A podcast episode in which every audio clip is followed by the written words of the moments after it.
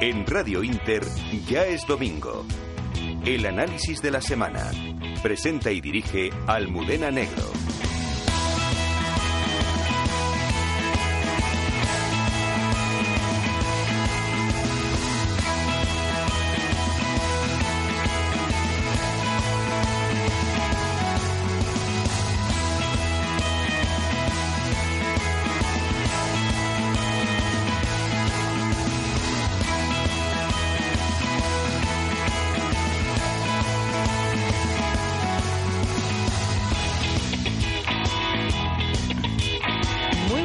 Noches, amigos oyentes de Radio Inter. Como siempre, es un verdadero placer poder compartir con todos ustedes los próximos 90 minutos, que digo minutos, minutazos de este domingo, que a puntito está por terminar. Luego les diré por qué ha sido un gran domingo.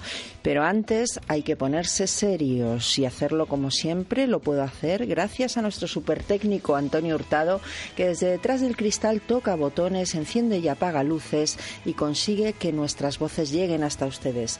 Y me pongo seria porque ya descansa en paz en las rozas. Ignacio Echeverría, Igna, Echeve o Abo para los amigos skaters y la familia esa persona vecino de las Rozas, muy religioso, que participaba en un grupo de acción católica en su municipio, y tenía tres semanas de vacaciones este año y pensaba irse a comillas con su familia.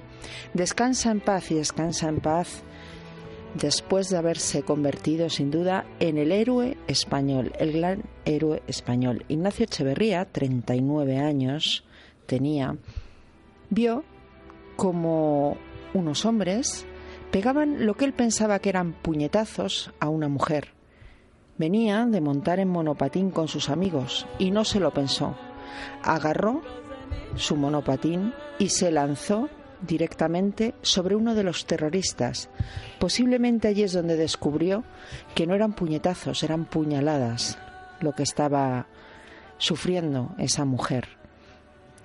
El terrorista se revolvió y apuñaló a nuestro héroe, a Ignacio Echeverría, quien caía al suelo, y otro, otro de esos malnacidos que intentaron causar una verdadera masacre en Londres la semana pasada, habían intentado alquilar un camión de siete toneladas, afortunadamente no lo consiguieron, le remató de una puñalada por la espalda, por la espalda que es como matan estos cobardes, estos miserables, estos asesinos. La familia la familia de Ignacio Echeverría ha demostrado un comportamiento ejemplar. Ha apabullado a los medios de comunicación y yo creo que a todos los españoles con esa generosidad y esa serenidad. Esos padres, esos hermanos, ni siquiera cargaban contra las autoridades británicas que le estuvieron tantos días sin saber qué había sido de su hijo y de su hermano. Han dado las gracias a todas las autoridades. El presidente del gobierno español, Mariano Rajoy, acudía ayer al aeropuerto militar de Torrejón de Ardoz, donde aterrizaban los restos mortales de Ignacio y condecoraba al joven con la máxima distinción que se puede dar a un civil, que es la medalla, la medalla al mérito civil del gobierno de España. En su municipio, que es mi municipio, el alcalde de Las Rozas, José de la Uz, no se lo pensó, habló con la familia la primera medalla de las Rozas de mi pueblo va a ser concedida a Ignacio Echeverría. Pero es más, tendrá un espacio público que se llamará como él y seguramente sea, que mejor, una pista de skate, una pista de monopatín y además una gran zona verde. Me lo contaba el alcalde José de la Uz esta semana. España ha tenido muchos héroes, víctimas del terrorismo, Estoy pensando en Miguel Ángel Blanco. Algunos que sobrevivieron, Irene Villa, qué gran ejemplo de entereza. Lamentablemente hemos vuelto a sumar un héroe más, alguien más que ha dado la vida por la libertad y la seguridad del prójimo.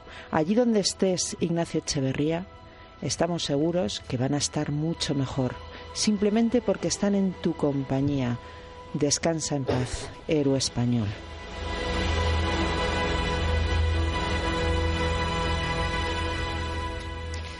Y señores, después de hablar de Ignacio Echeverría, mi vecino Ignacio Echeverría, déjenme decirles por qué hoy ha sido un gran domingo. Lo ha vuelto a conseguir. Y van 10. Si alguien es marca España, marca esfuerzo, marca deportividad y marca talento, ese es él. Se llama Rafa, se apellida Nadal y ha apabullado a Van hoy en tres sets y ha ganado su décimo Roland Garros. Un gran slam que debería cambiar de nombre, debería ser el premio Rafa Nadal. Qué grande es. El presidente de gobierno, Mariano Rajoy, le felicitaba por Twitter. En dos horas y solo tres mangas lo conseguía, la décima. Si el otro día la marca España era el Real Madrid con la duodécima, hoy yo creo, sinceramente, que Rafa Nadal, por mérito propio, o al menos para mí, no sé si para ustedes, es el mejor deportista de la historia de España. Ahí, ahí es nada. 10 Roland Garros. Enhorabuena, Rafa. Queremos mucha gente como tú. Y hablando de deportistas, donde hay bueno, hay malo fue jugador de la selección española de fútbol. Decía estar muy orgulloso de pertenecer a la selección porque se embolsaba la pastita. Luego fue entrenador de ese club de fútbol que es más que un club. Ya saben, del Barcelona. Ahora anda haciendo el indio por Alemania. Se llama Pep Guardiola y hoy ha hecho unas declaraciones. Me dicen que no está ya en Alemania, que he metido yo la pata, pero luego les dirán por dónde. Bueno, el exentrenador del Fútbol Club Barcelona, Pep Guardiola, ha hecho unas declaraciones en ese aquelarre secesionista sedicioso que se ha convocado hoy en Montjuic, al cual han asistido, según la Guardia Urbana, 30.000 personas, 24.000 según Sociedad Civil Catalana, que son directamente impresentables. Habla de un Estado autoritario, en referencia al Estado español, y dice que el referéndum ilegal lo van a celebrar sí o sí. Y Pep Guardiola es impresentable, que va de coach, ¿verdad? Ese coach impresentable, ha dicho también que pide ayuda a la comunidad internacional, como si España fuera una dictadura. Te voy a explicar una cosa, Pep. La única dictadura es la que llevan sufriendo desde hace décadas los catalanes no nacionalistas en Cataluña, esos a los que se persigue, esos niños a los que en el patio se les castiga por hablar en español esa gente que no puede hablar en su idioma, sino que tiene que hablar en catalán porque tú y la gente que te rodea, así lo habéis decidido. Pep Guardiola, eres un impresentable. Y sabes una cosa, me encanta que lo hayas hecho hoy, porque así podemos comparar. Señores, Rafa Nadal o Pep Guardiola, ¿con quién se quedan? Comenzamos.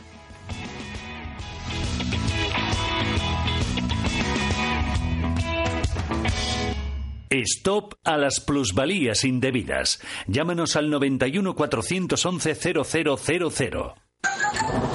La que está cayendo. Uf, ¿tú crees que hará bueno este fin de semana? No sé, Paco, míralo en tu tablet. Ah, sí, sí, claro. Ay, se me ha ido la niña de Erasmus a Roma. Echo de menos su sonrisilla. Yo con la tablet veo a Pablo y hasta me ha enseñado el apartamento en el que se aloja. Ay. Mujer, que hay que estar al día. Tu tablet y smartphone te ayudan, pero tienes que saber cómo. Sácale el máximo partido a tus dispositivos e inscríbete ya al curso de utilización de tablets y smartphones en nivel básico o avanzado impartidos por el Club de Amigos de Intereconomía. Más información en el 91 616 2464 o en club.intereconomía.eu. ¿Está harto de que le hagan esperar por teléfono? ¿De que no le expliquen las ventajas de contratación en su seguro? Puede contar con Incos. Le damos un trato personalizado y le ofrecemos un ahorro en su seguro. No espere más y llame a Incos 91 032 6947. 91 032 6947. Ya es domingo con Almudena Negro.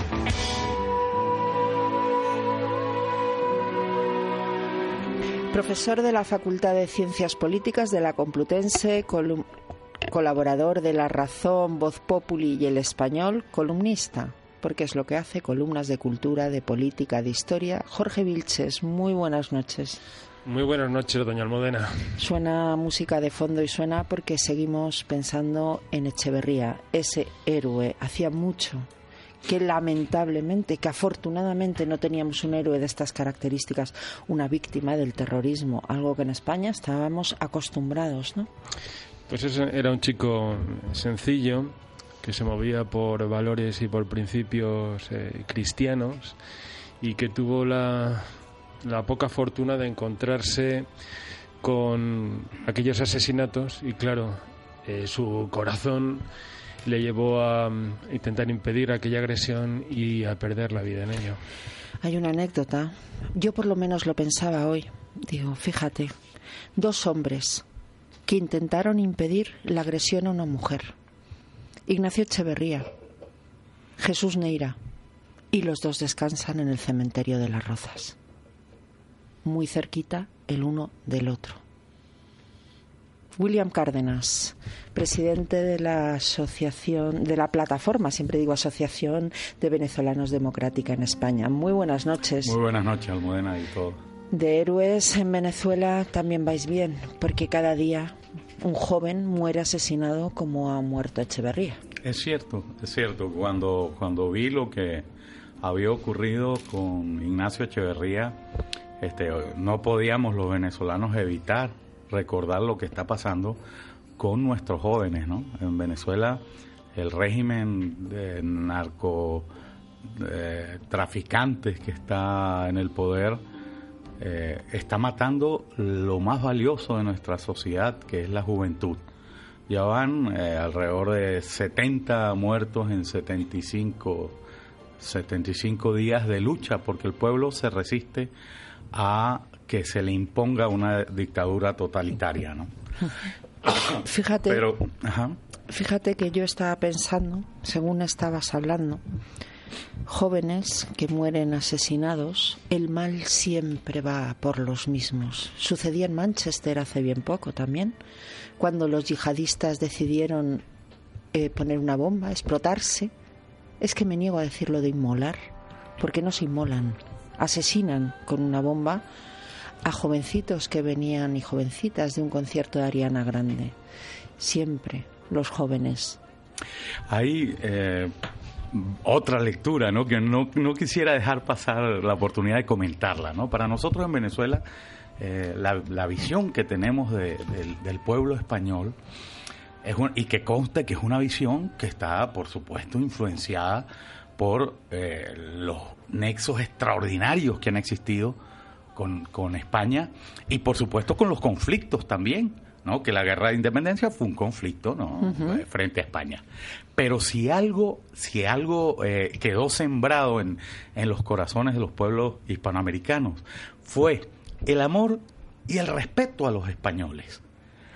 Pero ese respeto viene dado porque somos conocedores de que son gente que alienta unos valores extraordinarios, eh, eh, gente que tiene un, un espíritu, una lealtad, unas condiciones humanas que son impresionantes y que son admirables.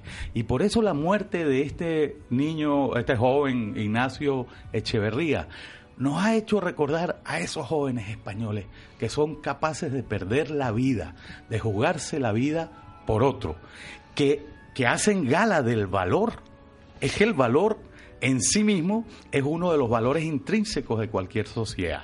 Entonces, ahora que te estaba oyendo, yo decía, oye, qué, qué conjunción. Por un lado, este, este, este chico que, que muere, eh, pierde su vida por defender a una mujer. Además, qué cosa más, más, más honrable que, hmm. que, morir en defensa de, de, una mujer que está siendo castigada, ¿no?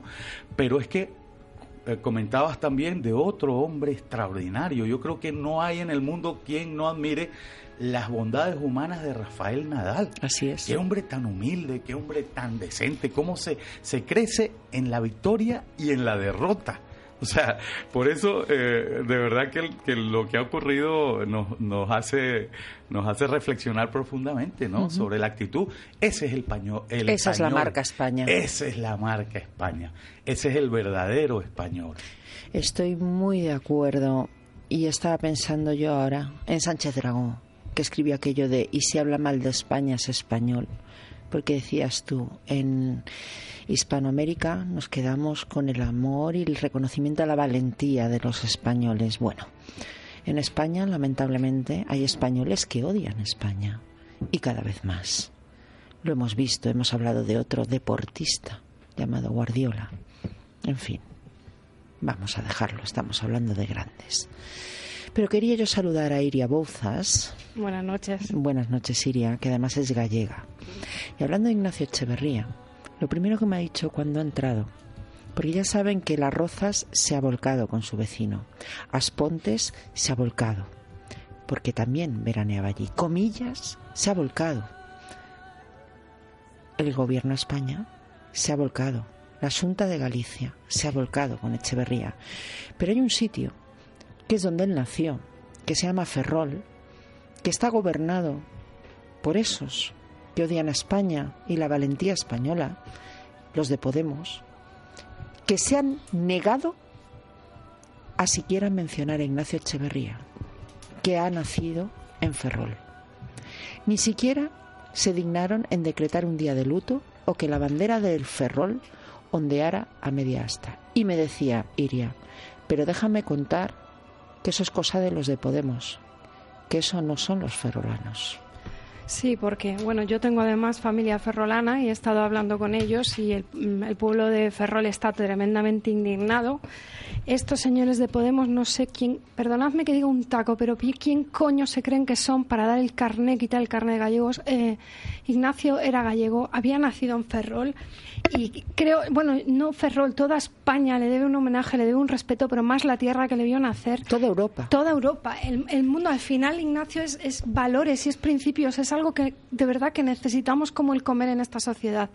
Y los ferrolanos, además, me consta que están tremendamente indignados, que están diciéndole todo a ese señor que es su alcalde, que el señor ese que es su alcalde creo que tendrá que, que dar marcha atrás porque es que ni, ni, ni, para mentes tan indignas como las de Podemos. Y me gustaría de verdad eh, dejar bien claro que. Eh, bueno, son responsables por haber votado a Podemos, pero no podemos responsabilizar a Ferrol del sinvergüenza y del gobierno sinvergüenza que tienen metido en el ayuntamiento, porque me consta que la gente de buena fe, que es la mayoría de los ferrolanos, de verdad que están que arden con este tema y yo como gallega estoy tremendamente indignada, penada, como gallega que vive en las rozas y de la misma edad que Ignacio. Es decir, me, me, me parece no sé, me quedo sin palabras. Bueno, pues está también hoy con nosotros Carlos Prayón, subdirector del programa. Carlos, ¿cuántos jóvenes españoles, estoy pensando en los guardias civiles, que han dado su vida también por España, por la libertad, frente al terrorismo? Estoy pensando en Manuel Zamarreño. ¿Quién era Manuel Zamarreño? Manuel Zamarreño era un concejal del Partido Popular en el País Vasco, que tomó el sillón de un concejal de Irureta Goyena, creo recordar que fue, no lo recuerdo bien el nombre de su antecesor, que había caído asesinado por ETA. En esa época en que ETA mataba a la gente del Partido Popular y del Partido Socialista. En una época anterior a Pachi López, cuando el PP y el PSOE iban juntos y morían juntos y Pachi López no expulsaba de las capillas ardientes a María San Gil y a Mariano Rajoy. Manuel Zamarreño, padre de un niño, que le habrán visto en fotos con el presidente José María Aznar, vivió una semana desde que decidió tomar posesión del acta que había dejado su antecesor, también asesinado por la banda terrorista ETA. Manuel Zamarreño murió asesinado. Ese niño acompañaba a José María Aznar, poco después su hijo, Manuel Zamarreño también fue un héroe. Ha habido tantos héroes españoles, de Fernando Buesa, del Partido Socialista, porque aquí no es una cuestión de partidos. Y es verdad, en España hay lo mejor, Rafa Nadal, Ignacio Echeverría, Zamarreño, Fernando Buesa, y lo peor.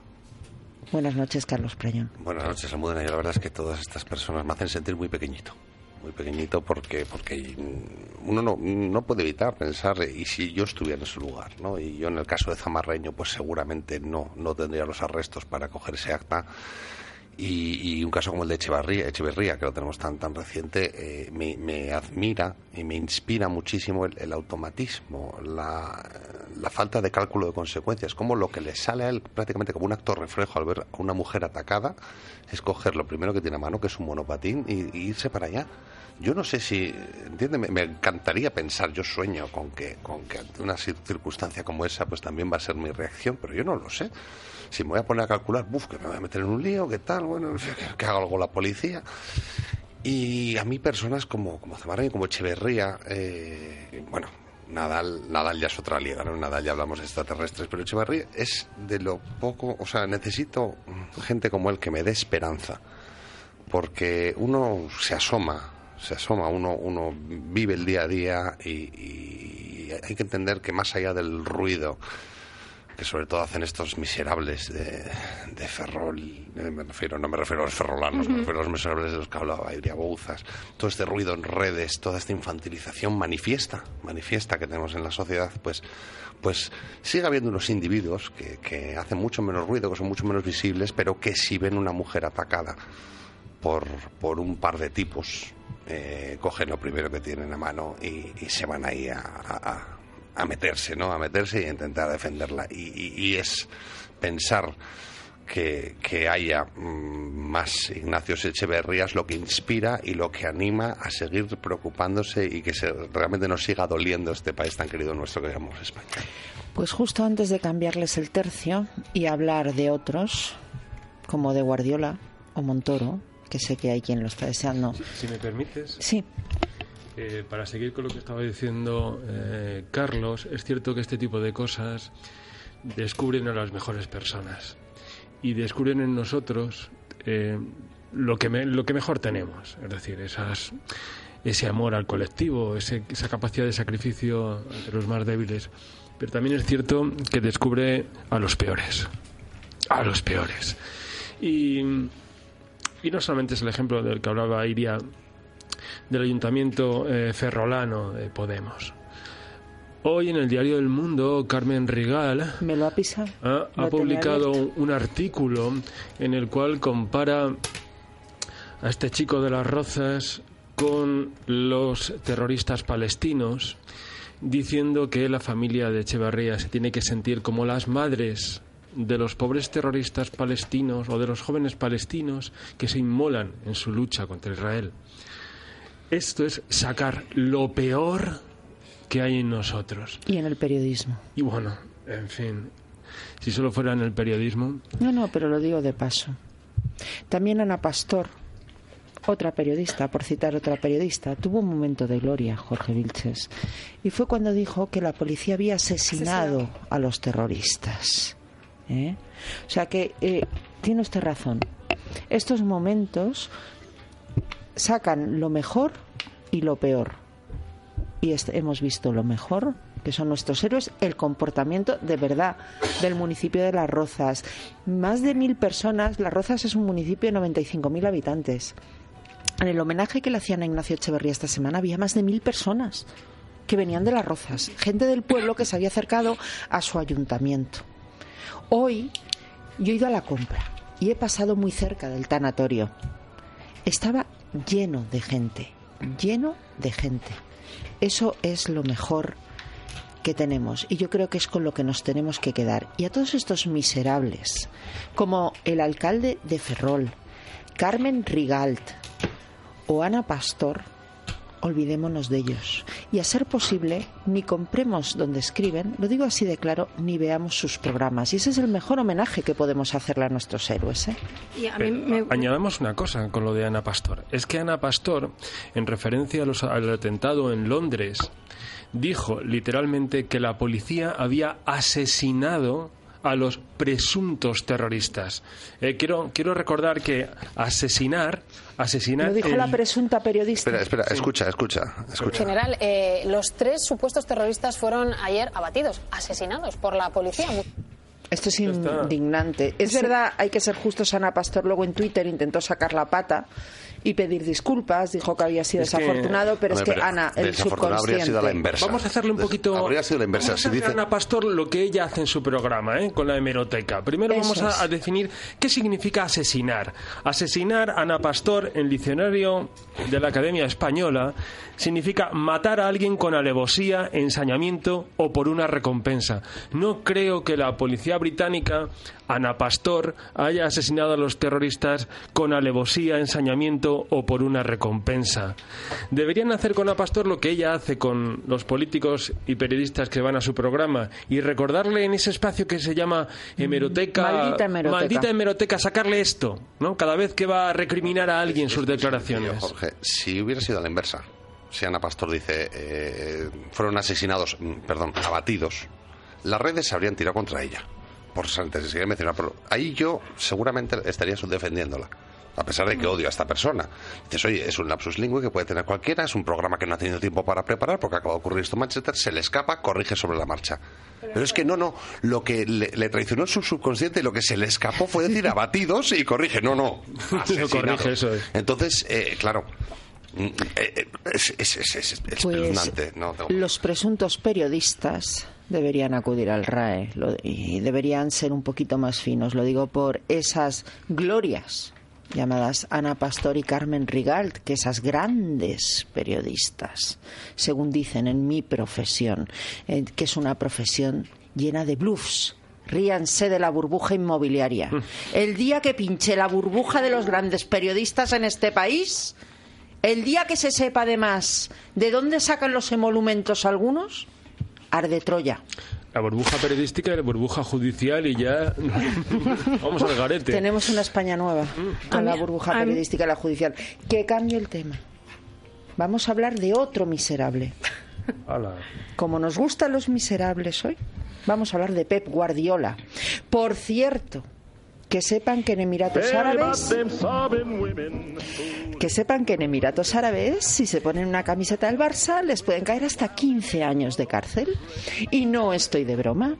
Simplemente que, como ya saben que hay una bro- bronca monumental con Qatar, y Qatar creo que patrocina al Barça, pues si ustedes se ponen la camiseta del Barça en Emiratos Árabes, ¡ay, Pep, vete para Qatar con la camiseta! 15 años de prisión como poco. Y ahora hablemos de Pep Guardiola, y más que de Pep Guardiola, de Puigdemont. ¿Cómo lo llaman? Cocomocho, este señor del pelo este tan raro, que dice que a él la ley le da igual, que él va a convocar un referéndum ilegal que parece la constituyente de Nicolás Maduro, porque pisoteamos las leyes como nos da la gana, y allá apenas. Yo tengo una cuestión, una pregunta sobre esto. Hablen de ello, pero ya en tono de humor, que tenemos que levantar la audiencia, que hemos estado muy tristes. Luego, como vamos a Venezuela, pues ahora hagamos un momentito de diversión. Hombre, yo es que pensar en Puigdemont y darme la risa suele ser todo uno. Pero, pero yo tengo una, una, una cuestión sobre esto. Cuando veo un montón de señores, como el señor este que le llaman Zape, un poco de respeto para Zipi Zape, Gran Escobar, eh, cuando veo a este señor anunciando que va a cometer un delito, me pregunto, eh, si este señor estuviera diciendo que va a atracar un banco, que va a matar a alguien o que va a traficar con drogas, ¿nos quedaríamos tan tranquilos? Porque yo veo ahí un montón de señores eh, reunidos anunciando que lo- en un par de meses piensan cometer un van a dar delito. un golpe de Estado. Exacto. Bueno, además, uno de los peores delitos que hay. ¿Sabes qué pasa? Que vivimos en un mundo del derecho positivo. Y en el derecho positivo, en los mundos del derecho positivo, si no cometes un acto, un acto jurídico, no pueden hacerte nada. Es Y tristísimo. ese es el gran problema que tenemos. Y yo preguntaría, porque el gobierno dice que no va a haber referéndum. Guardiola ya ha dicho, por favor, comunidad internacional, acudan en mi ayuda porque el referéndum es el colmo de la democracia. ¿Qué creen que va a hacer el gobierno? ¿Vamos a lanzarles un Montoro encima? De Montoro hablamos luego. Yo tengo una teoría sobre eso. Es, al igual que el, el proceso independentista ha aumentado y hay más eh, beligerancia desde que ha salido del 3% y el caso de la familia eh, Puyol, Eso es una banda or- organizada y lo demás es broma. según Guardiola ha ido fracasando en sus equipos de fútbol, oye, ha descubierto una raíz independentista impresionante. Fra- fracasó en el Bayern de Múnich.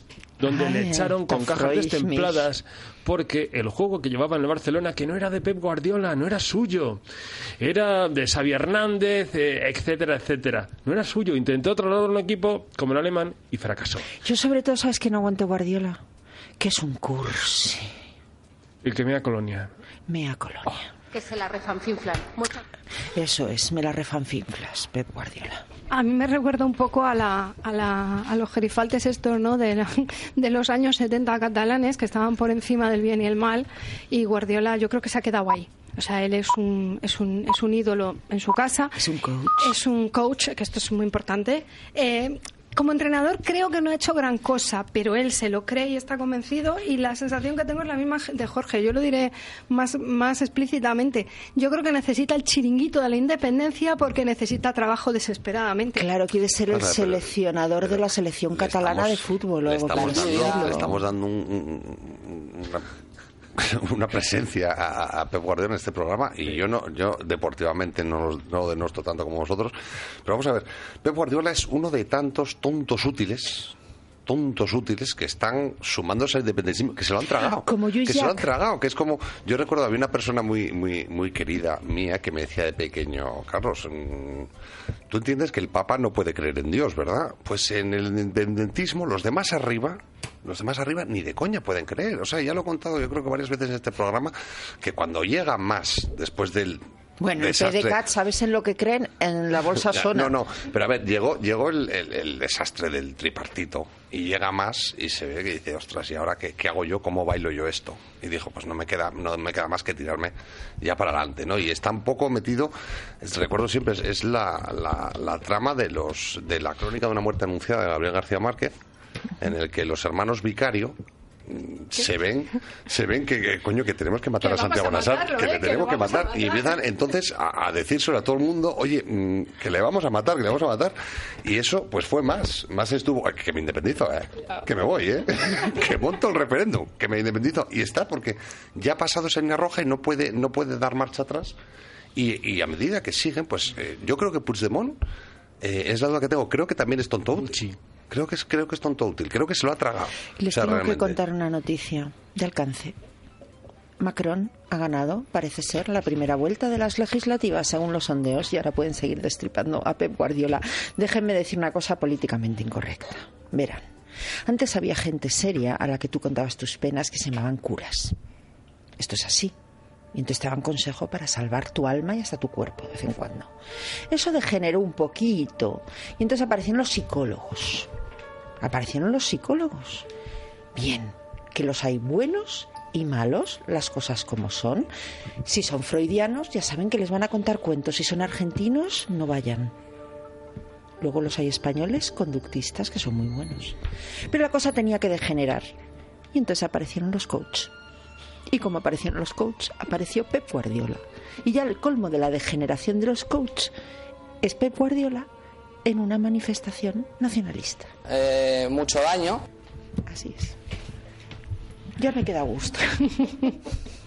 bueno, pueden hablar. Nos hem- yo, yo creo que nos hemos quedado sin palabras. Pero bueno, por dónde empezar a ver, ¿están de acuerdo o no están de acuerdo en lo que he dicho? ¿Qué parte? Vamos a ver. Eh, es que, es que- Comparada, con la, la teoría de la evolución del hombre. Exacto. Está la darwiniana Maravilloso. y la del cura y coach. Es el, el aluvión, el rebaño de tontos útiles que están, que están precipitándose al vacío con esto de la independencia. Y bueno, y por otro lado, pues también quedando en evidencia, pues como siempre, todo, todo, toda, toda acción tiene su efecto, igual que, igual que la grandeza de unos saca los peores trapos de otros o la peor cara de otros.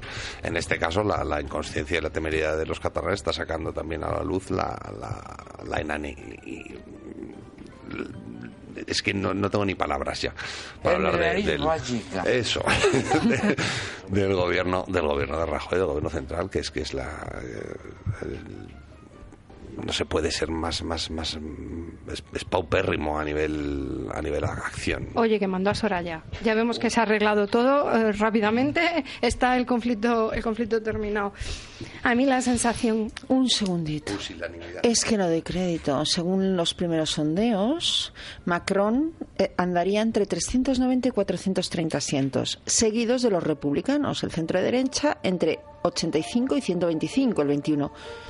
¿Saben lo que han sacado los socialistas en Francia? Entre 20 y 35. Se han pegado un batacazo monumental. Y Mélenchon, que es el que le gusta a Podemos, batacazo monumental de 11 a 21.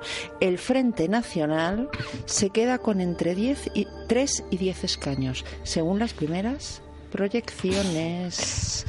El, el PSOE, el, el socialismo europeo va a empezar por Francia. a desa- bueno, está desapareciendo y les está pasando lo mismo que va a pasar en España. Se están quedando sin sitio. Eh, no. no. Vale, Es y hasta, decir, aquí, y hasta aquí Francia. Vamos a hablar. No, una cosa es que los partidos socialdemócratas que llevaban como etiqueta Vale. la palabra socialdemócrata. Sí, sí, sí. Otra cosa es que la socialdemocracia como tal desaparezca de la vida política. ¿Por qué no va a desaparecer? Porque está en todos los partidos políticos del espectro parlamentario. Toda la razón al profesor Vilches. Toda, toda, toda, toda. Pero el Y, pe- el- y William Cárdenas asentía porque dice, es que esta película me suena. Me suena muchísimo. Bueno, pero la- em, me suena, lo de Cataluña me suena. Es que yo recuerdo que cuando en Venezuela empezó el, eh, bueno, no empezó, lo de Chávez, eh, lo vivimos y lo sufrimos los dos golpes de Estado, la figura del- apareció la figura del Mesías y el pueblo venezolano desesperado que se apuntó al, al, al, al ilusionista ese que, que venía a ofrecer lo, lo que no se podía cumplir. Pero recuerdo que en aquel momento, eh, cuando se produjo la elección de Chávez el año 98, en diciembre del 98, Vargas Llosa publicó un artículo que lo tituló El suicidio de una nación. Y, y en aquel momento muchos no llegábamos a entender la proyección y la dimensión que tenía esa visión extraordinaria que le daba Vargas Llosa al triunfo de al triunfo de Chávez. Bueno, pues eh, eh, extrapolando aquello a lo de a lo de Cataluña, es que es que así como nos pasó a nosotros y nos aventuramos y nos metimos en un en un en un terreno eh, de, empantanado del cual no terminamos de poder salir, así pareciera estar la sociedad catalana sin darse cuenta, sin darse cuenta de hacia dónde va o cómo, o cómo por un grupo de gente que la está dirigiendo hacia el suicidio. O sea, recuerdo muchísimo ese artículo de Vargas Llosa por, por lo, lo pertinente que fue, ¿no? Y, y yo creo que, caramba, qué bueno sería que alguien eh, de alguna manera alertara a esa sociedad catalana de- del disparate a- hacia donde le están dirigiendo. Eh, Yo creo que no solamente a la sociedad catalana, sino al resto de la sociedad española. Porque tenemos que considerar que buena parte de los catalanes no quieren ese totalitarismo catalanista. ¿Qué va a ser de ellos? De la gente que quiera eh, pensar, escribir, moverse, asociarse en castellano y también en catalán.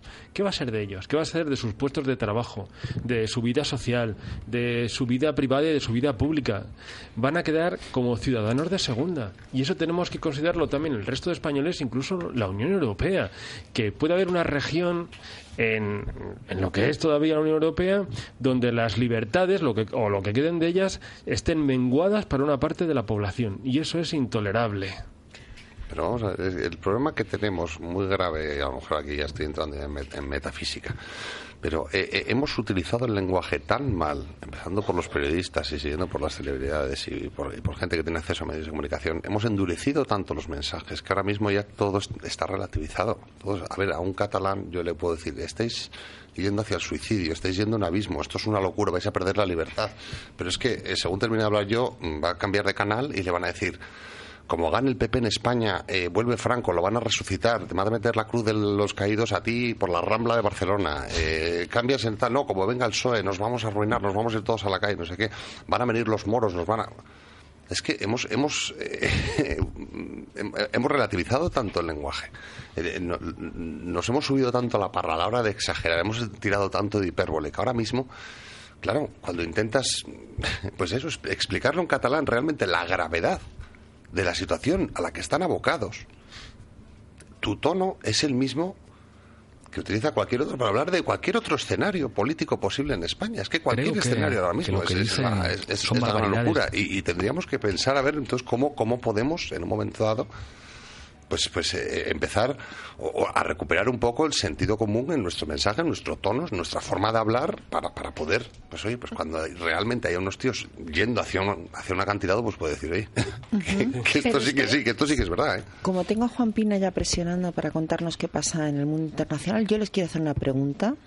Vamos luego a continuación al Observatorio Internacional y el Populista. A la vuelta hablamos de Venezuela y de Montoro. Pero mi pregunta es, y quiero un sí o no, ¿el gobierno va a conseguir parar esto? Es decir, el gobierno dice que no va a haber referéndum. ¿Esto es así o no es así? No. No. ¿Va a conseguir pararlo? Pues es, lo que debe ocurrir. Jorge. Pues sí. ¿Sí lo va a parar cómo? Era sí o no, entonces yo también me extiendo. No vale. Vamos, que el señor Vilches ha dicho que sí para llevar la contraria. Y nos quedamos con las ganas de saber cómo el gobierno va a conseguir parar el referéndum. Yo les doy mi impresión. Creo que no va a haber referéndum, porque creo que Puigdemont está montando este espectáculo para adelantar las elecciones catalanas. y que en cuanto, y que en cuanto les digan a los funcionarios que funcionario que firme se queda sin sueldo y expulsado de la administración y que inhabilitan al que haga lo de firmar, Guardiola va a pedir mucha ayuda a la comunidad internacional para ver si le colocan en algún equipo, no sé, por Nigeria o por ahí. Señores, vamos al Observatorio Internacional y al Populisto y a la vuelta, han visto, no les dejo que me lleven la contraria, estoy hecha una coach. A la vuelta hablamos de Venezuela y de Montoro, que tenemos muchas ganas.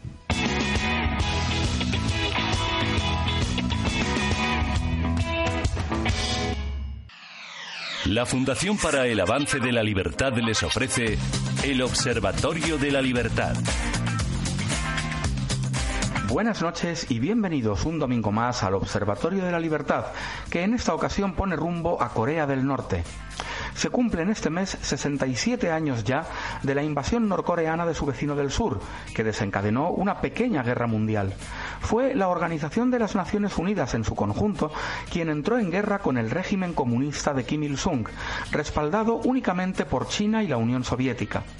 Los Estados Unidos y hasta 14 países occidentales más acudieron en apoyo militar de Corea del Sur, que logró recuperar su territorio pero no firmar la paz, porque Corea del Norte solo firmó un frágil armisticio que dura hasta hoy.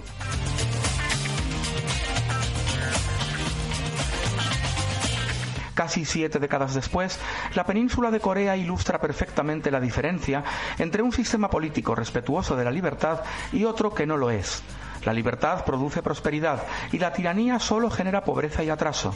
Es fácil encontrar en Internet imágenes de la península coreana de noche y en ellas se aprecia claramente de la frontera para arriba la oscuridad casi total y del famoso paralelo 38 para abajo la luz que irradia la undécima potencia económica mundial.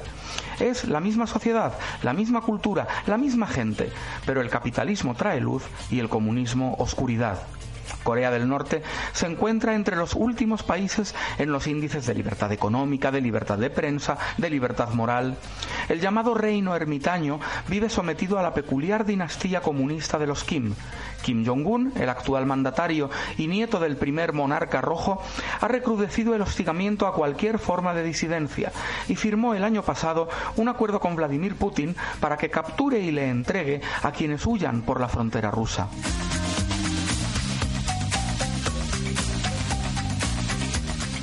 Las ejecuciones sumarísimas, los campos de concentración y las más brutales violaciones de los derechos humanos son moneda corriente en la dictadura comunista más ortodoxa del planeta, mientras una pequeña nomenclatura del Partido del Trabajo vive en la abundancia y gestiona el país como una granja humana.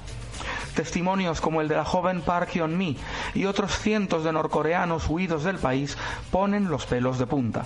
Los analistas coinciden en señalar que el régimen ha alcanzado las mayores cotas de ingeniería social de la historia de la humanidad, transformando a la sociedad entera en una especie de macro secta destructiva, capaz de inducir sentimientos generalizados de culpa que después se manipula desde el poder. Entre las aberraciones que se induce a creer a la población está la capacidad del régimen de escuchar los pensamientos críticos de sus ciudadanos.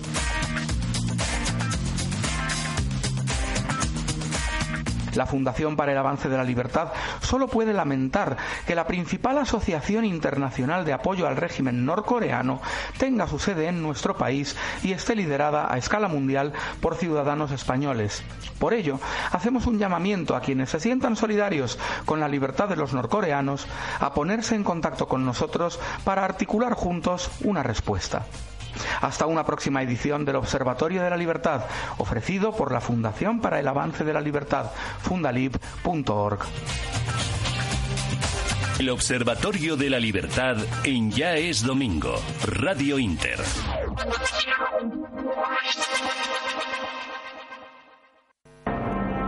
En Ya es Domingo, el populisto de la semana. ¡Populista!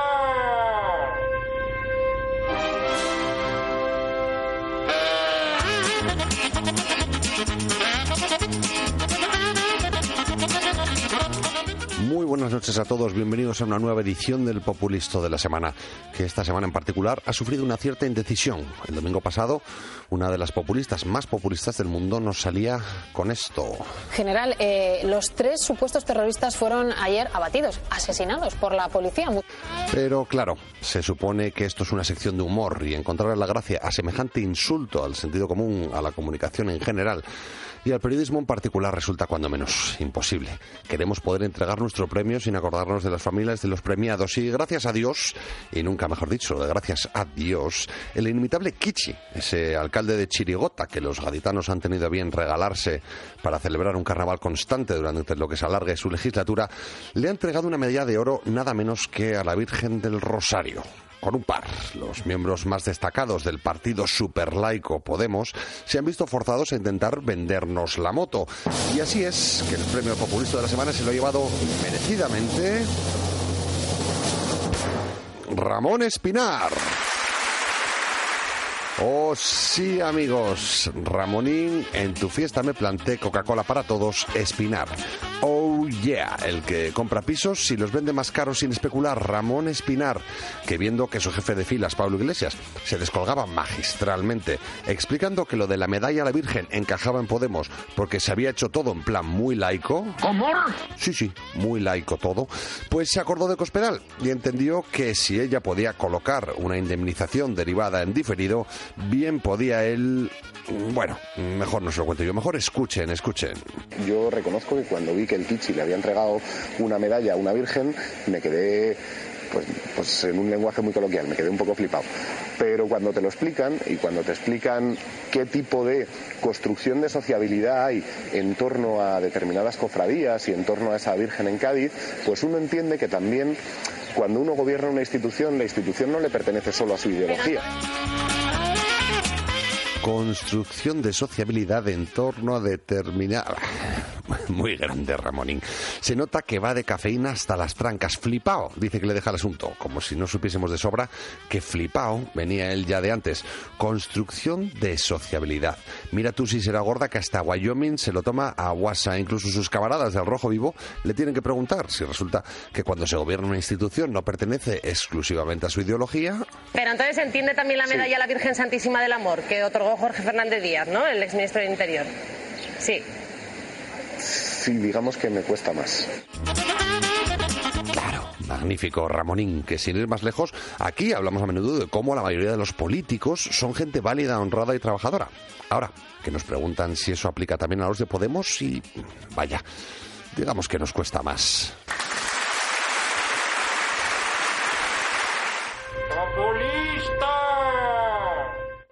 ¿Está harto de que le hagan esperar por teléfono?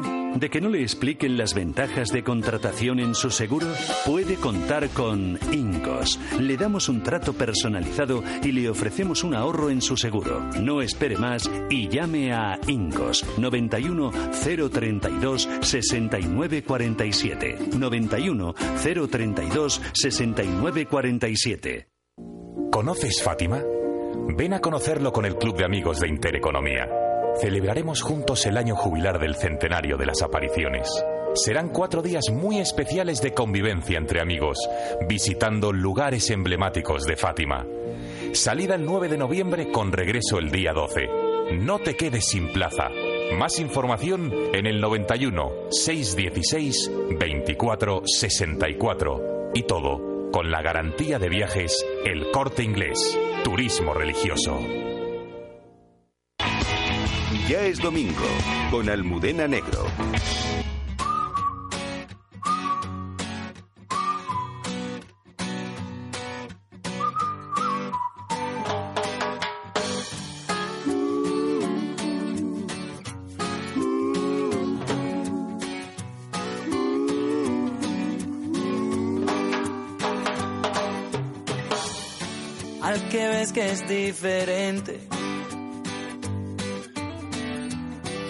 Al que piensa algo distinto. Revolución cero, revolución cero.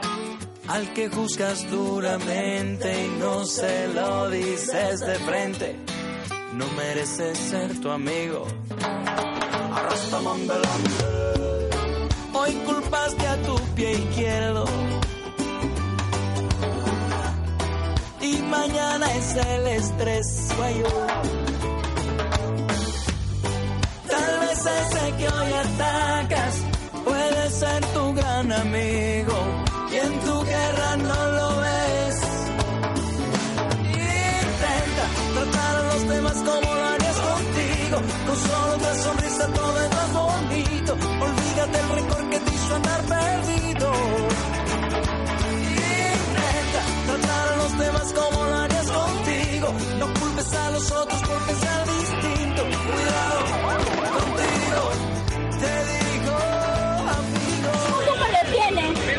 Bueno, pues este que oían se llama Carlos Baute, le conocen perfectamente porque es un artista internacional venezolano que, por cierto, el 16 de junio saca una nueva canción, se llama Vamos a la calle y está dedicada a los que están en Venezuela en las calles protestando contra el régimen de Nicolás Maduro.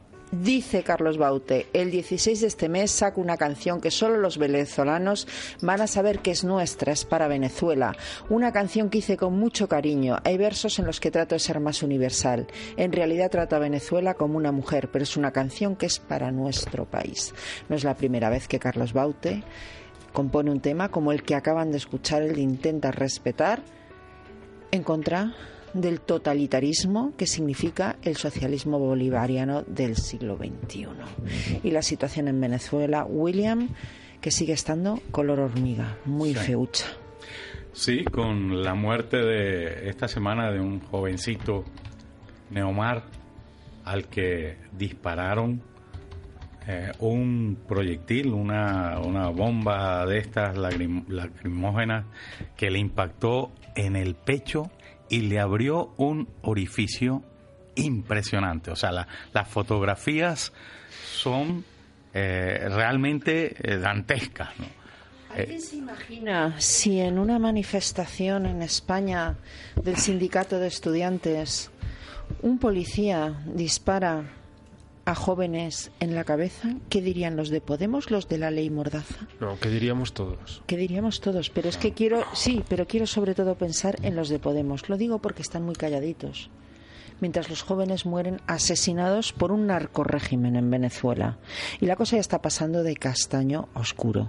Y los de Podemos siguen mirando hacia otra parte, no quieren saber nada o lo justifican. Hoy Willy Toledo en Twitter a una compañera, profesora de la Facultad de Ciencias de la Información, Virginia Linares, le la de- mandaba callar y gritaba viva Nicolás Maduro.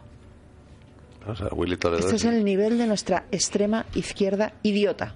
Willy Toledo es imbécil directamente. Es que no. bueno, yo creo que eh, simplemente eh, ellos callan porque saben que son sus colegas, son sus cómplices, son los que han financiado esta franquicia eh, bolivariana. Podemos no es otra cosa que una franquicia bolivariana impulsada por Hugo Chávez. ¿Y cuándo se va a conocer esto en toda su extensión? Me explico. Todos sabemos que Pablo, que Juan Carlos, que por cierto dicen que puede ser candidato al Ayuntamiento de Madrid, yo lo estoy deseando porque estoy segura que va a pegar a todo aquel que diga que no le vota o algo por el estilo monedero.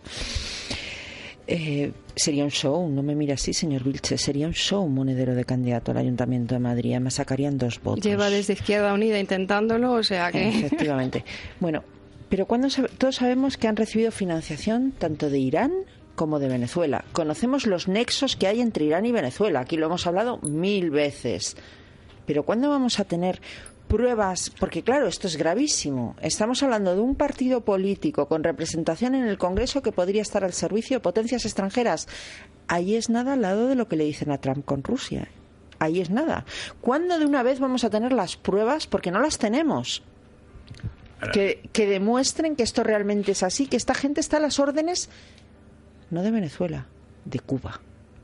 Hay algunas, algunas pruebas que, que sí, que se han filtrado, documentos firmados, puntos de cuenta administrativos firmados por Hugo Chávez Frías, en los que autoriza la, el pago de extraordinarias cantidades de dinero a este grupo de, de profesores que para aquel entonces eh, 6 millones de euros. Integrados en, en, la Fundación Centro de Estudios Políticos y Sociales, que fue con la que desembarcaron no solo en Venezuela, después Chávez los exportó Fíjate a Ecuador, a Bolivia, a Nicaragua.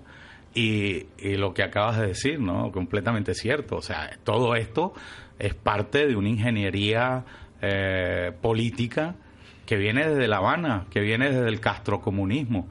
Y lo que me preguntabas por, por la situación de Venezuela, bueno, pues eh, ahora en esta huida hacia adelante de, Maduro, eh, bueno, pues ya vamos hacia, hacia un día que será el 30 de julio, en donde pretenden elegir a los integrantes de esta constituyente. Los círculos. De esta constituyente criminal. O sea, Maduro eh, se ha empeñado en distraer al personal.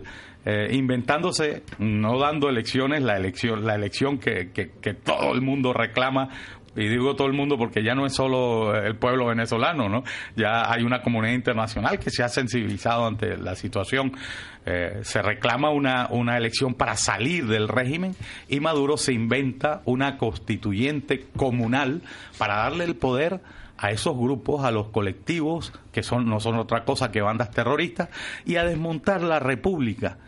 Este, es convertir a Venezuela eh, a la República de Venezuela, convertirla a través de esa constitución que se harán a, su medida, eh, si se lo permitimos, eh, en, una, en un Estado comunista. Bueno, pues yo creo que ese va a ser el punto de inflexión de la crisis política venezolana. Todo el pueblo venezolano está tirado en las calles para evitar que esto ocurra. Los jóvenes están dejando su vida, los están masacrando, los torturan, los encarcelan, los matan, los hieren, les, les causan eh, cualquier cantidad de, de, daño, pero los jóvenes continúan resistiendo y, yo creo que el desenlace eh, lo vamos a ver a más tardar ese día 30 de julio, ¿no? Yo, yo lo que es respecto a Venezuela estoy eh, francamente esperanzado eh, cuando miro al pueblo venezolano. Cuando miro a mis compatriotas, pues no tanto. No tanto porque aquí mm, yo creo que hablabas de que, de que aparte ya se ha aprobado las relaciones entre Podemos, e Irán y Venezuela, mm, aunque se pruebe del todo. O sea, aunque nos pongan el vídeo de un tío llevando el dinero, cogiéndolo de mano de Hugo Chávez y mm, entregándolo en mano a Pablo Ignacio González en Colombia y eso. O sea, eh, nos hemos metido en un doble rasero. Por ejemplo, antes hablábamos de héroes y yo estaba pensando en, esta gente que ha intentado algo tan, loco como organizar un partido libertario en Cuba. Eh, tenemos a dos tipos en la cárcel desde el mes de febrero. eh, compañeros de este Partido Libertario, José Martí, que han llamado, que se han puesto en huelga de hambre, pues les han los han detenido ilegalmente, los han no, dejado Cuba descalzos no a 30 ni legal, y tantos. no, no, sí, sí, pero bueno, o sea. sí, legalmente no, pero sí, lo cogemos, lo soltamos a 40 kilómetros de la población conocida, sin descalzos y a la búscate la vida. Por libertaria. Exacto, ahora mismo ya son seis los libertarios encarcelados, empezaron con, con Ubaldo. será todo el partido libertario. Ubaldo y Manuel, mm, hombre, eh, no sé cuántos son, si es que con que haya uno ya me parece una valentía Eh, extraordinaria, eso. me parece, es una heroicidad. hay un Y- y tipo no, pero- pero- estupendo pero- también en aquí- Venezuela, eh, Leocenis García. Eh, vamos a. Me ha enviado su último libro, hablaremos de él aquí en Ya es Domingo. Pero a mí lo que me sorprende, por ejemplo, tenemos esta gente eh, en, en Cuba, pero nuestros presos políticos son un tal Bódalo, mm, que le- famoso por pegar a embarazadas, o el Alfon que se va a una manifestación con todo tipo de, explosivos en una, en una mochila porque yo creo que quería echar unos fuegos artificiales después. Entonces, mm, ya te digo, aunque aparezcan los documentos que prueben, eh, aquí pues, eh, pues, pues no, no, no creo que nos vaya a hacer reaccionar de forma masiva. Gracias a Dios, en Venezuela, el pueblo está echado a la calle y, y sí que parece me que... la trae floja, me la eh, suda, me la que- trae al fresco, me lo la que está ocurriendo en Venezuela es, es, es- es realmente insólito, ¿no? Insólito desde tanto desde el punto de vista de tener a una dictadura que son delincuentes. Eh, al- alguien dice que, que- que es un narcoestado. No, no, no, no. El Estado es otra figura, es un, Narcorrégimen. es, un, es un concepto de la ciencia política.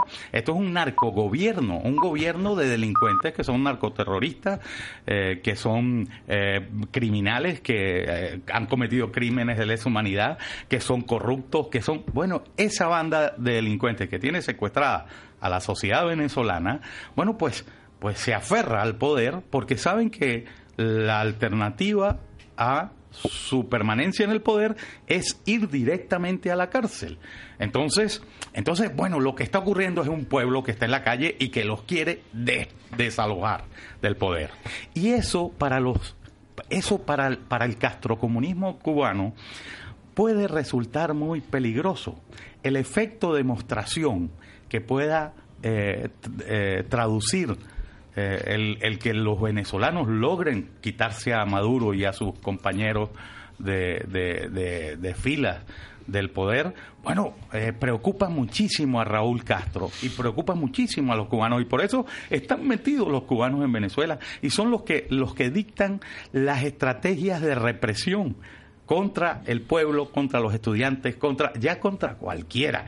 En, eh, ve- vemos eh, videos constantemente, ya salen los- las bandas terroristas a disparar armas de fuego contra apartamentos, contra pisos en donde viven señoras, niños, mujeres, hombres, eh, personas que completamente indefensas. Colegios, ¿no? es que han tirado Con gases, gases lacrimógenos en colegios, La- en guarderías, la vamos, Cruz Roja, primaria. La Cruz Roja en Caracas tuvo que, de emergencia, sacar la bandera, el- el- el- ayer, sacar la bandera de la Cruz Roja para evitar que, el sitio eh, fuera agredido por estos bandidos, ¿no? Entonces, pienso que, eh, caramba, el, el pueblo español, eh, una vez cuando eso ocurra, sí vamos a saber con exactitud cuánto, hasta dónde llegó el, el trasvase de dinero del chavismo hacia eh, los grupos del- de la fundación y los de los profesores que hoy conforman a Podemos. Incluso no- igual nos encontramos con que sigue llegando dinero de Venezuela. Eso Seguramente, saber, yo estoy viendo aquí en el mundo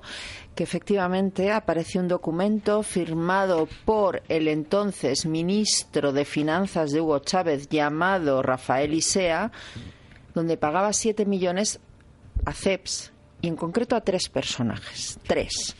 Uno, Pablo Iglesias, ya saben, el líder supremo. Dos, Juan Carlos Monedero, aspirante a candidato al Ayuntamiento de Madrid. Lo estoy deseando, Juan Carlos, de verdad. O sea, es que va a ser un festival. Y tres, al enreda de todas las salsas de, de todos los tiempos que se llama Jorge Bestringe. Imagínate. Y ¿No es decía que, no ha- que, que él no había eh, percibido ninguna contraprestación económica. Por su libro, a que, eh, esa, esa barbarie de, de libro, ¿no? A- Sí, el que acaba hablaba- de perpetrar, sí. Ha- Hablabas de, de estos kamikazes Bueno, él recomienda eso, lo Bueno, de los pues mira. voluntarios de la muerte, ¿no? Como tengo O sea, aquí los- En la guerra asimétrica tú tienes que ponerte cinturones con bomba y ir a los sitios donde se reúnen los... Eso lo recomienda el señor Bestring en su libro, ¿no? Bueno, pues eh, como no ha recibido dinero y hace todo altruistamente, digamos que este dinero se repartía en varios plazos. En 2008 recibieron 2,49 millones de dólares. No está mal. Entre 2009 y 2012, otros 4,2 millones de dólares. Y ya les digo, aparecen tres nombres. En el documento firmado, estoy hablando, me remito al Confidencial y al Mundo, firmado por el entonces ministro de Finanzas, Rafael Isea, que era el ministro de Hugo Chávez, para tres personas. Pablo Iglesias, Juan Carlos Monedero y Jorge Bestring. Pero también hay que contar que qué es lo que ocurrió aquí cuando llegó esa información. Me la sacó la prensa y, una asociación, eh, creo que en marzo o abril del año 2016. Y se hablaban de 7 millones de euros, si no recuerdo mal, los que habían recibido, como hacen muchos otros partidos, incluso Hillary Clinton, a través de una fundación. En este caso, la Fundación CEPS. ¿Para qué? Bueno, pues para tener aquí un partido amigo, extender eh, sus ideas y trabajar para ellos.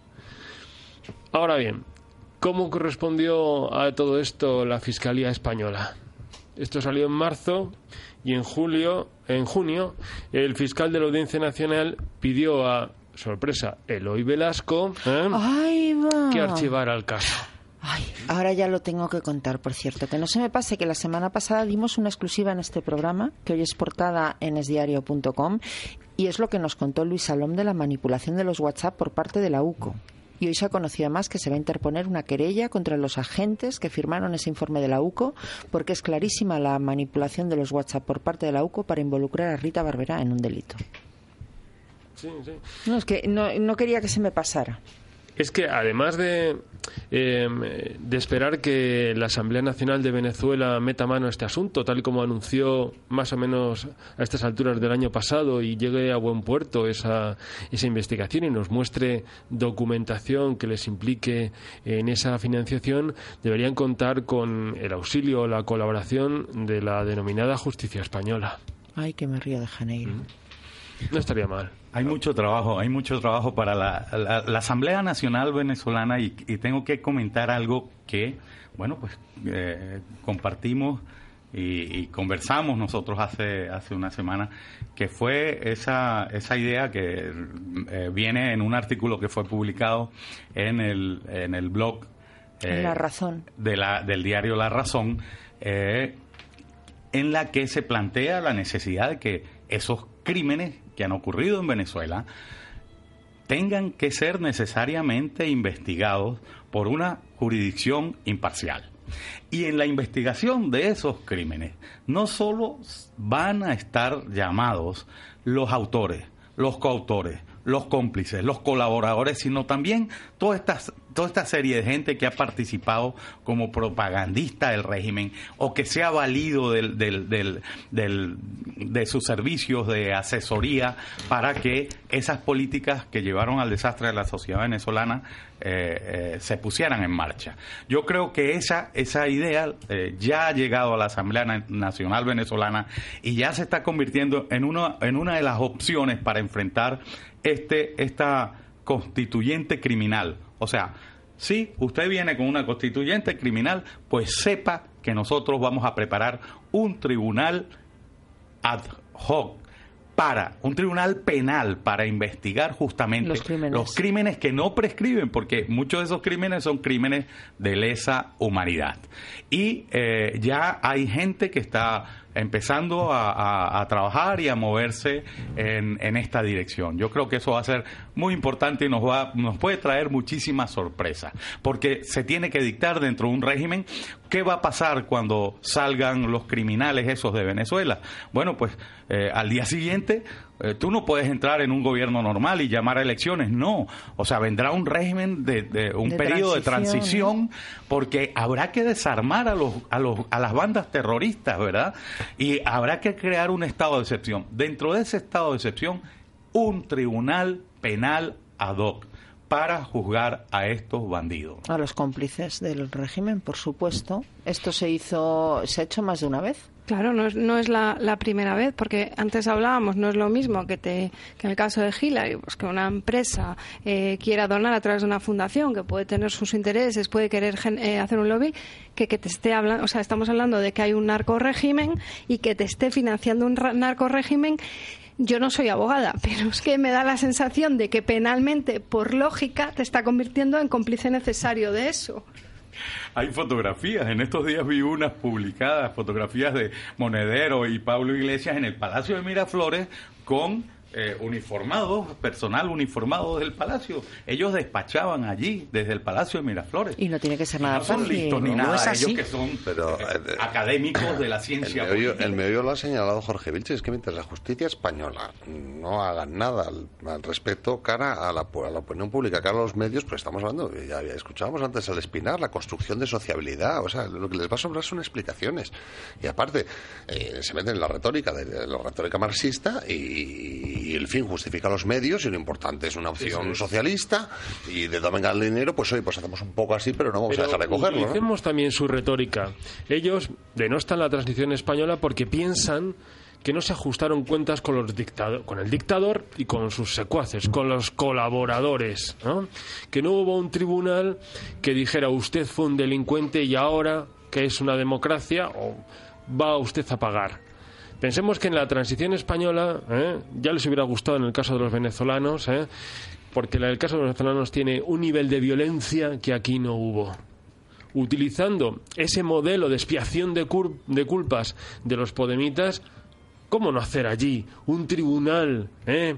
que determine quién ha sido un criminal durante toda la dictadura y máxime ahora, que está muriendo gente en las calles? Si es la aplicación de su misma teoría. Bueno, pero es que la aplicación de su misma teoría metería una ley de memoria histórica en la URSS que se funden los plomos. Y es que eso no lo van a hacer. No lo van a hacer ni, en las ex repúblicas socialistas. O sea, eso no se va a hacer. Es que eh, la retórica marxista tiene precisamente eso. Que aquí, como todo depende de la clase, del grupo, de, de, de, donde tú vengas, pues todo se relativiza y entonces lo que vale para mí no vale para el de enfrente. Y, entonces, pues eh, Venezuela ni de broma. O sea, y te dirán que no y que está mal y que eso es una revancha y que es ilegal. Pues, y, pues, pues, que se vayan preparando y que vayan preparando sus argumentos porque para la sociedad venezolana va a ser primero, dictar un ejemplo a la sociedad y decir, este error que cometimos no lo podemos cometer. Y la única manera de evitar que el error se vuelva a cometer es impartiendo justicia, que no es venganza, que es justicia, una justicia imparcial dictada desde un órgano imparcial, de hecho por los venezolanos, ya que no hay jurisdicción internacional en donde pueda investigarse esto, porque a la prueba está que lo hemos intentado durante 15 años y son tan ineficaces los, órganos de, la justicia internacional para siquiera haber prestado la más mínima atención a esto. Y no existen órganos regionales porque Venezuela se, se eh, eh, renunció a, su pertenencia a la Corte eh, Interamericana de Derechos Humanos. Bueno, pues seremos los mismos venezolanos los que tendremos que dar una lección, sobre todo una lección de que somos un pueblo civilizado, de que resolvemos nuestras, nuestras diferencias con los instrumentos que da el Estado de Derecho para que esas diferencias se resuelvan. Y, y por supuesto, el que ha matado, el que ha cometido esos crímenes tan, tan asquerosos que vemos constantemente en las imágenes de los medios de comunicación, bueno, pues ese tendrá que terminar con sus huesos en la cárcel porque aquí no hay amnistía que valga. Estos son crímenes de lesa humanidad que no prescriben. Así que que vayan preparando los... es que hemos visto, porque en las redes no está solamente para ver vídeos de gatitos, es que están circulando en las redes vídeos de lo que está ocurriendo en las calles de Venezuela. Y no aparte, aparte de la violencia, los atropellos con las motocicletas, las persecuciones y los tiros, hay episodios de lo que esta gente, Espinar y compañía, con su neolengua llamaría microviolencia. Y por ejemplo, estaba yo recordando el, vídeo de dos chicas que son acorraladas por tres policías que las quitan el bolso, les arrancan todo lo que tienen, las el reloj, le roban. El reloj, le roban, las empujan, las tiran y se van. Sí. Pues eso es lo que está sucediendo en Venezuela. Y la cosa no tiene visos, por lo menos de momento y hasta el 30 de julio, de terminar. A ver si conseguimos que marcha atrás. Es que nos quedan como 10 minutos de programa y yo sé que hay mucha gente en esta mesa deseando hablar del protagonista de la semana. El protagonista de la semana es un señor ministro de Hacienda al cual el Tribunal Constitucional le ha mandado a tomar viento. A él y a su no amnistía fiscal, porque dicen que es una regularización y tienen razón técnicamente, del año 2012. Afortunadamente el Constitucional, en eso que más que una sentencia parece un mitin, deja a salvo la seguridad jurídica al no hacer dejar en situación de indefensión a quienes se acogieron a dicha reforma, a dicha reforma fiscal. Dicen desde el gobierno y lo justifican así que esa permítanmelo entrecomillar, amnistía fiscal fue hecha porque en el año 2012 España estaba al borde de la quiebra y si no se hubiese dado esa amnistía fiscal, España hubiese tenido que ser rescatada porque se ingresó mucho dinero que afloró dinerito negro, dicen, a raíz de esa amnistía. Y claro, el debate está abierto. Y hay dos debates. Uno, si la amnistía fiscal está bien o mal. Permítanme tomar posición, creo que es una barbaridad, porque es castigar a quien hace los deberes. Porque si a mí me hacen declararlo todo, ¿por qué luego un tío que no ha declarado le quitan solo el 10% y a mí que gano mucho menos que él me quitan más de ese dinero? Me parece una barbaridad aunque entiendo que a veces lo hacen los gobiernos, también lo hizo el Partido Socialista para que aflore el dinero negro. Y luego un segundo debate que es abierto y hay una bronca monumental entre Moncloa y Génova 13. Y es que en Moncloa creen que Montoro es el gran ministro de Hacienda que debe continuar y en Génova 13 dicen Montoro, go home. Y yo quiero conocer su opinión. Debe irse, y, le, y aviso, dentro de diez minutos acaba el programa. No ¿Debe Montero coger el atillo e irse a su casa? Montoro debería haberse ido hace bastante tiempo, ya no solo por este tema, pero este tema es la puntilla por el que eh, tiene que irse. Es más, el día que salió la resolución del Constitucional debería haber presentado la dimisión. ¿Lo debería haber cesado el presidente? O mm, el presidente, pero mm, bueno, ya sabemos cómo es Rajoy, que se suele sentar a esperar a que las cosas pasen por sí mismas. Es verdad que se están escudando en que, bueno, al final lo que ha dicho el, el Constitucional está hablando de un defecto de forma porque no se hizo en la forma apropiada. La realidad es la que es. Se hizo una regularización. Eh, yo estoy de acuerdo que no es una amnistía, pero sí es una regularización. Eh, se ha castigado a las amnistía porque pagaron el 10%. Exacto, amnistía fiscal sería que no pagaran absolutamente nada. Se hizo ¿Cómo una con el PSOE? Eh, sí. se hizo una regularización, pero es cierto que al final estas regularizaciones y más cuando se mantienen en el tiempo, que era la idea, lo que se está potenciando es decirle a la, a la gente que tendría que pagar y que tiene grandes cantidades de dinero, no pagues en su momento, eh, convierte el dinero en negro, que dentro de dos o tres años te va a salir económicamente mucho mejor. eh, el, el- el aflorarlo y, el salir el salir beneficiado. Montoro se tiene que ir. Montoro se tiene que ir, pero no por esto, sino porque Montoro es, eh, yo siempre pongo el mismo ejemplo, Montoro es ese carterista que te, que te atraca cuando estás saliendo, sacando dinero del banco, es ese carterista que te, que sacas, te saca 300 euros y después se va hacia la esquina y cuando llega a la esquina le da pena y te da 20 euros para que vuelvas en un taxi a su casa y aún encima dice que eres un desagradecido porque no le das las gracias. Es Montoro. Cada vez que, cada vez que a la gente que estamos en el, y ya con esto termino, que estamos en lo que le han dado por llamar ahora la economía real, que estamos ahí fuera eh, bregando y peleando, nos dicen lo de que nos están bajando los impuestos, se nos ponen los pelos como escarpias porque no me puedes subir 20 veces los impuestos, luego bajármelo dos y encima pretender que te dé las gracias. Montoro se tiene que ir. A mí es que me hace gracia cuando alguien me dice, claro, es que eh, tú trabajas para el Estado. Yo digo, ¿y tú también? es que tú también. Es decir, eh, del año unos entre cuatro y cinco meses tú trabajas para el Estado.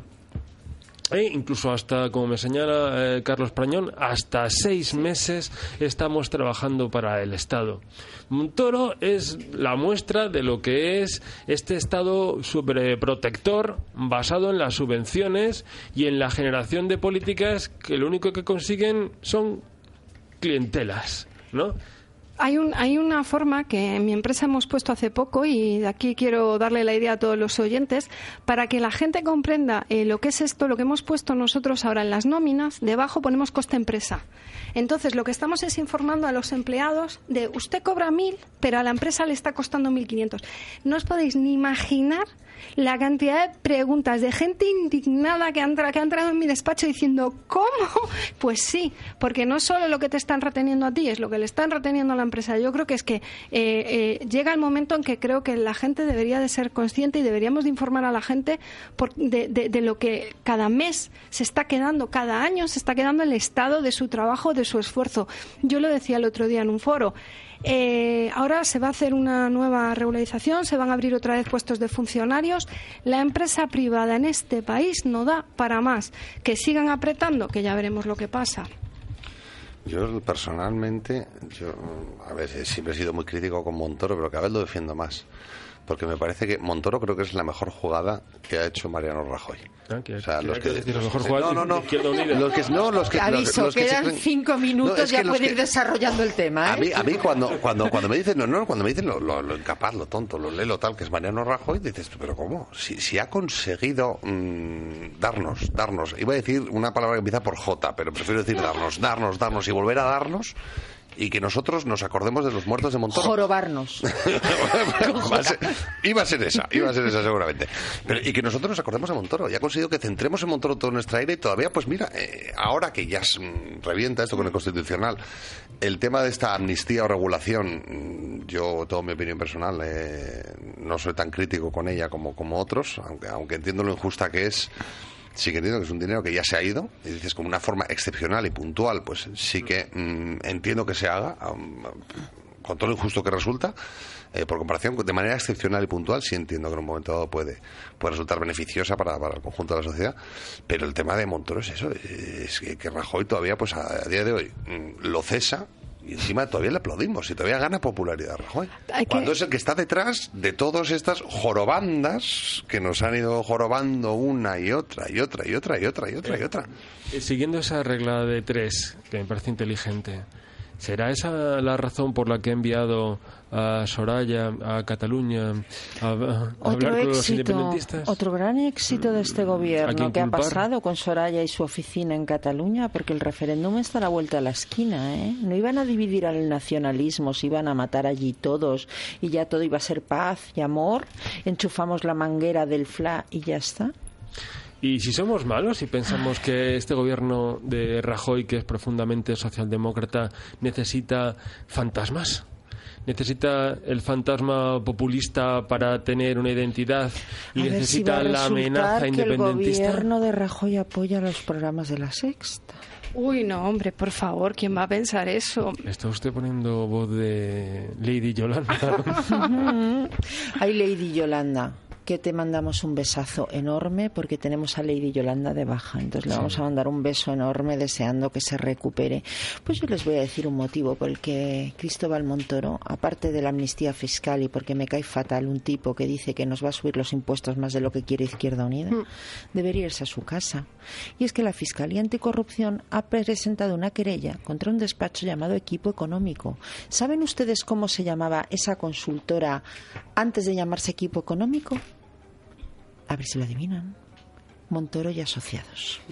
Entonces, como resulta que tenemos un ministro de Hacienda que dejó, porque es verdad que abandona Montoro y Asociados y entonces se llaman equipo económico, pero la Fiscalía Anticorrupción ha presentado una querella contra todos sus ex socios, yo creo que por decoro debería irse. Y lo que me parece incomprensible es que esos señores naranja, que se pasan el día diciendo que ellos son los más limpios del mundo y pidiendo dimisiones hasta el lucero del alba, esto se os ha escapado, Albert. Dile a Garicano que a ver qué pasa.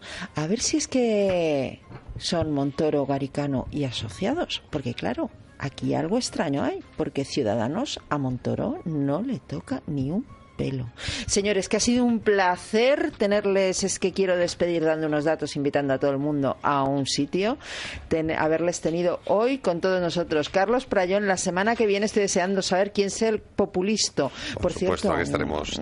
Gabriel Rufián hace méritos. Ayer dijo que era fan del coche fantástico. Gabriel Rufián lo tengo yo en el punto de mira hace tiempo ya. Pero ser fan del coche fantástico merece por lo menos cuatro populistas, porque era la serie más hortera de la televisión de los años 90. Iría Bouzas, a ver si hay suerte, te oyen y Montoro go home. Sí, por favor, buenas noches. William Cárdenas, Venezuela, por Dios, que mejore la situación en Venezuela, es decir, que haya libertad y democracia. Muchísimas gracias, Almudena. Y Carlos incluye a, al Willy Toledo. Eh, doña Almudena, quería terminar dando una buena noticia, en este caso a los madrileños. Me ha pasado don Carlos Prayón un cuadro esperanzador, más que nada por Es las fechas. 2016, es, es- es del año pasado. Es verdad que puede ser que se prolongue más este año, ¿no? que sea más tarde todavía. Es el día de la liberación fiscal en España, dependiendo de la comunidad autónoma en la que uno viva. En el caso de Madrid, nuestra querida ciudad, el día que dejamos de pagar al Estado y empezáramos a trabajar para nosotros es el 29 de junio. Es decir, señores, dentro de 18 días dejamos de trabajar para Montoro. Eso hay que celebrarlo. A partir del 18 de junio, Montoro, topa a mí, topa a mí, topa a mí, topa mi bolsillo. Y señores, he terminado un par de minutitos antes porque quería volver al tema con el que iniciaba este programa. El héroe español Ignacio Echeverría. Y quería convocarles a todos ustedes mañana al funeral que se va a celebrar a la una del mediodía en la iglesia Corpus Christi de las Rozas. La familia ha informado que la semana que viene también habrá otra misa funeral en su memoria y el ayuntamiento de las Rozas que mantendrá durante toda la semana abierto el libro de condolencias que se ha instalado en el consistorio para que todo aquel que lo desee pueda dar su último adiós a Ignacio. Así que ya saben, mañana a la una hay una cita en la iglesia Corpus Christi de las Rozas para dar el último adiós al último héroe español que tenemos, Ignacio Echeverría. Y si lo desean, pueden pasar también por el ayuntamiento y firmar en el libro de condolencias. Y nos planteamos cómo terminar hoy el programa. Hoy no vamos a acabar con Lady Yolanda. Hoy queremos acabar con una canción que escribía Mecano en los años 90 dedicada a las víctimas del terrorismo y creemos que es la canción adecuada para terminar Hoy ya es domingo y ya, siempre en la memoria como tantos otros, como Miguel Ángel Blanco, como Tomás y Valiente, como Manuel Zamarreño, como Irureta Goyena, como tantos y tantos otros héroes españoles, descanse en paz, Ignacio Echeverría. Buenas noches. Otro muerto, pero no es ni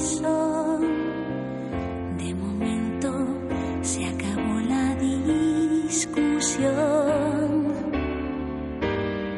no sé ni quiero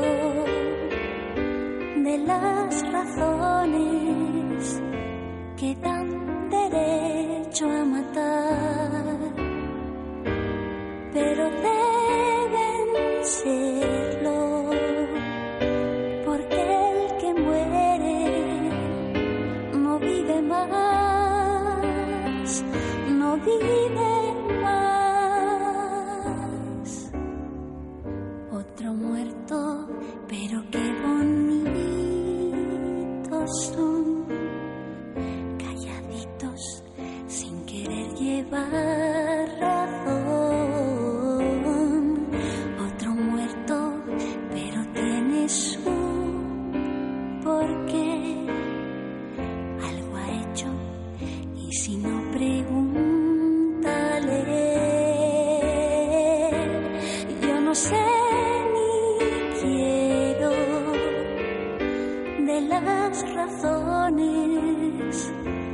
dan derecho a matar,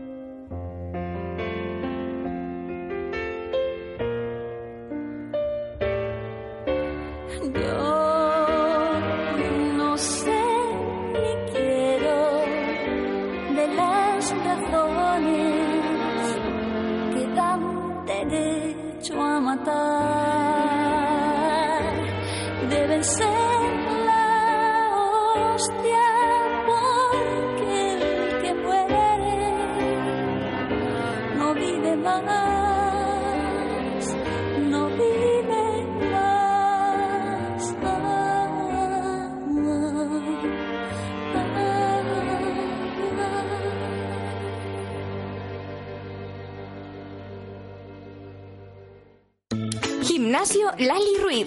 Método especializado en embellecer el cuerpo de la mujer con ejercicios de tonificación muscular adaptados a las necesidades de cada alumna en un ambiente agradable, divertido y familiar.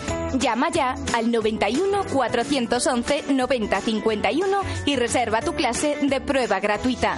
Visítanos en la calle General Pardiña 69. Gimnasio Lali Ruiz. Te esperamos. ¿Está harto de que le hagan esperar por teléfono? ¿De que no le expliquen las ventajas de contratación en su seguro? Puede contar con Ingos. Le damos un trato personalizado y le ofrecemos un ahorro en su seguro. No espere más y llame a Ingos 91 032 69 47. 91 032 69 47.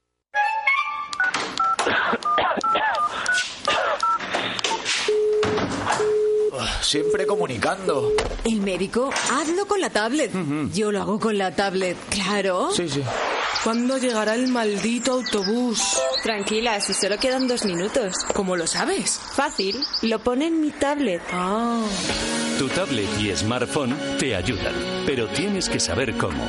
Sácale el máximo partido a tus dispositivos e inscríbete ya al curso de utilización de tablets y smartphones en nivel básico o avanzado impartidos por el Club de Amigos de Intereconomía.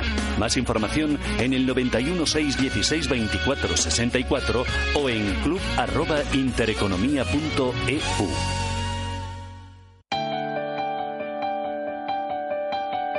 Descubre la Inter. Más y mejor.